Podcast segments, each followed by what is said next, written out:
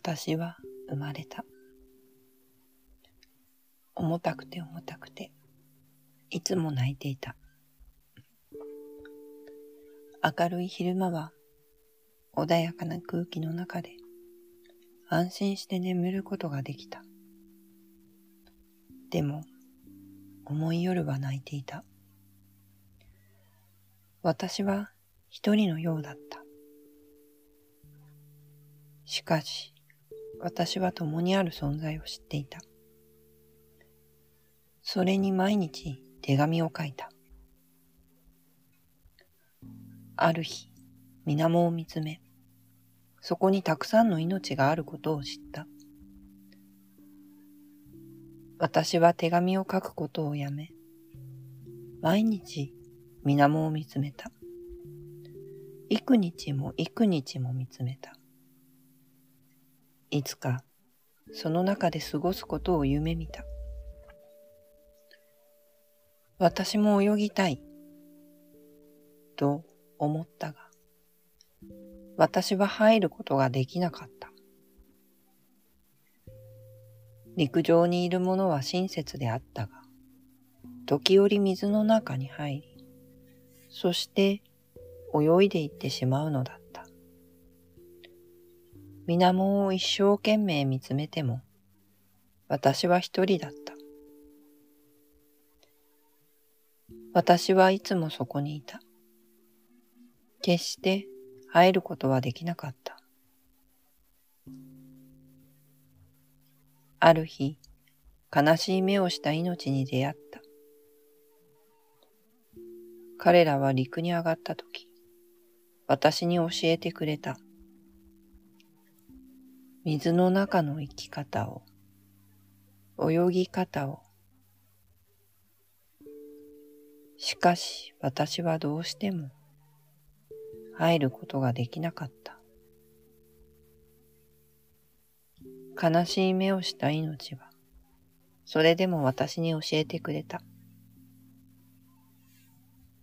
私は泳げなかったが、彼らに習い、陸上で過ごす彼らのように振る舞った。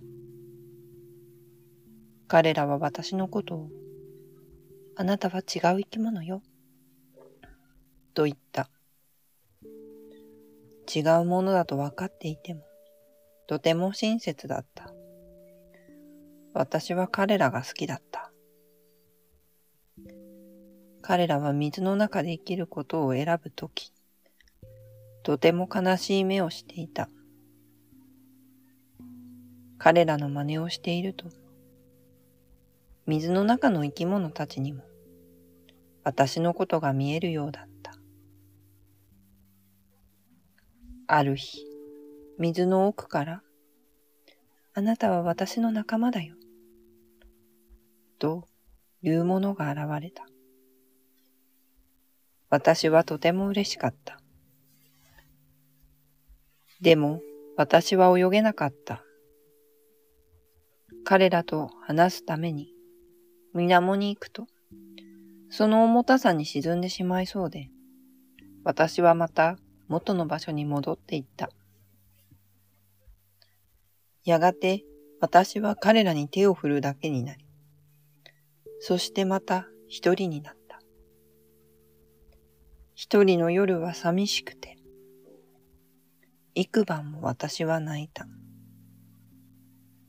私は一人だった。幾晩も涙を流し、枕を濡らし、眠れぬ夜を過ごした。ある日、私は気がついた。自分の中にずっとある景色。消えそうなその景色を思い出した。手紙を書いていたそれは、色鮮やかで優しく、母のようなそれは、いつも私と共にあった。私は一人ではなかった。それは私と約束したのだった。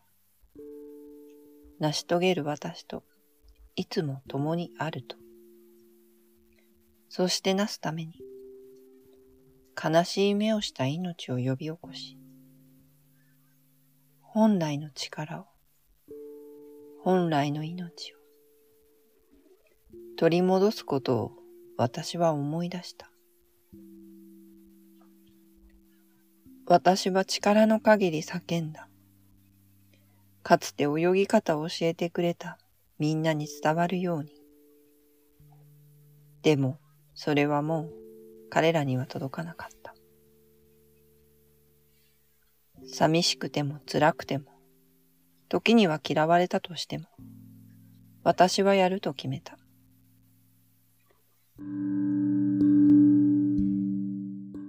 私はかすかに聞こえる音や香る香りやかすかに思い出す景色を心にオカリナを吹いた。その音色はまるで精霊のように軽やかで、花が風にそよいだ。私はとても嬉しくなった。オカリナを吹いて、この音が悲しい目をした命に届くようにと願った。彼らは一人、一人とやってきた。彼らのことが好きな他の命も、水面に集まってきた。悲しい目をした命と、私は何日も語り合った。彼らは時に水の中に入ってしまい、声が聞こえなくなったが、それでも毎日語り合った。時に怒りに震え、もうあなたとは話したくない、と言われても、私はここで待っていた。ある日、一人が言った。飛びたい、と。私は喜んだ。飛びたいと言った彼のために、私は特別な花束を作った。飛びたいと言った彼を応援する者はいなかった。仲間ですら、それは辛いよ、と悲しい目をして言った。